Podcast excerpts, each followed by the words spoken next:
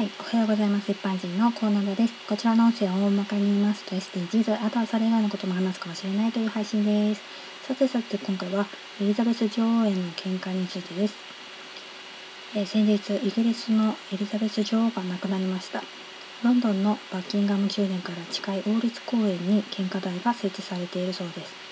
献花に訪れる人とても多いと思います。このたくさんの花はいずれ枯れてしまうわけだけど、喧嘩後どうなると思いますか？大量廃棄？焼却？って思いますよね。実は堆肥にして法律公園の造園で使用するそうです。だからプラスチック包装や堆肥にできないものはお供えしないように喧嘩希望者には説明されていてお花は用意された瓶に入れるそうなんですね。